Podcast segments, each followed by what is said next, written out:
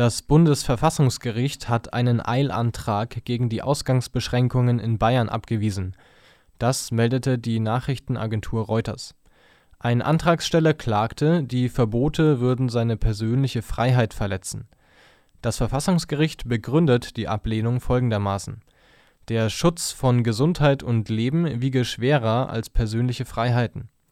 Zudem seien die Verbote vorübergehend und es gebe genügend Ausnahmen das Bundesverfassungsgericht hat damit erstmals einen Antrag inhaltlich behandelt, der im Zusammenhang mit Corona steht. Zuvor gestellte Anträge wies das Bundesverfassungsgericht aus formalen Gründen ab. Normalerweise muss ein Antrag durch die Fachgerichte gegangen sein, bevor das Bundesverfassungsgericht einen Antrag behandelt. Die bayerischen Gerichte lehnten alle Anträge gegen die Beschränkung ab. Solche Anträge zu stellen sei deshalb derzeit sinn und aussichtslos zitiert die Stuttgarter Zeitung die RichterInnen. Damit erklärte sich das Bundesverfassungsgericht erstmals für zuständig. Bei einem Eilantrag wägen die RichterInnen die Folgen ihrer Entscheidung ab. Würde dem Antrag stattgegeben, hieße das die Beschränkungen aufzuheben. Das würde aber eine Gefährdung von Leib und Leben bedeuten.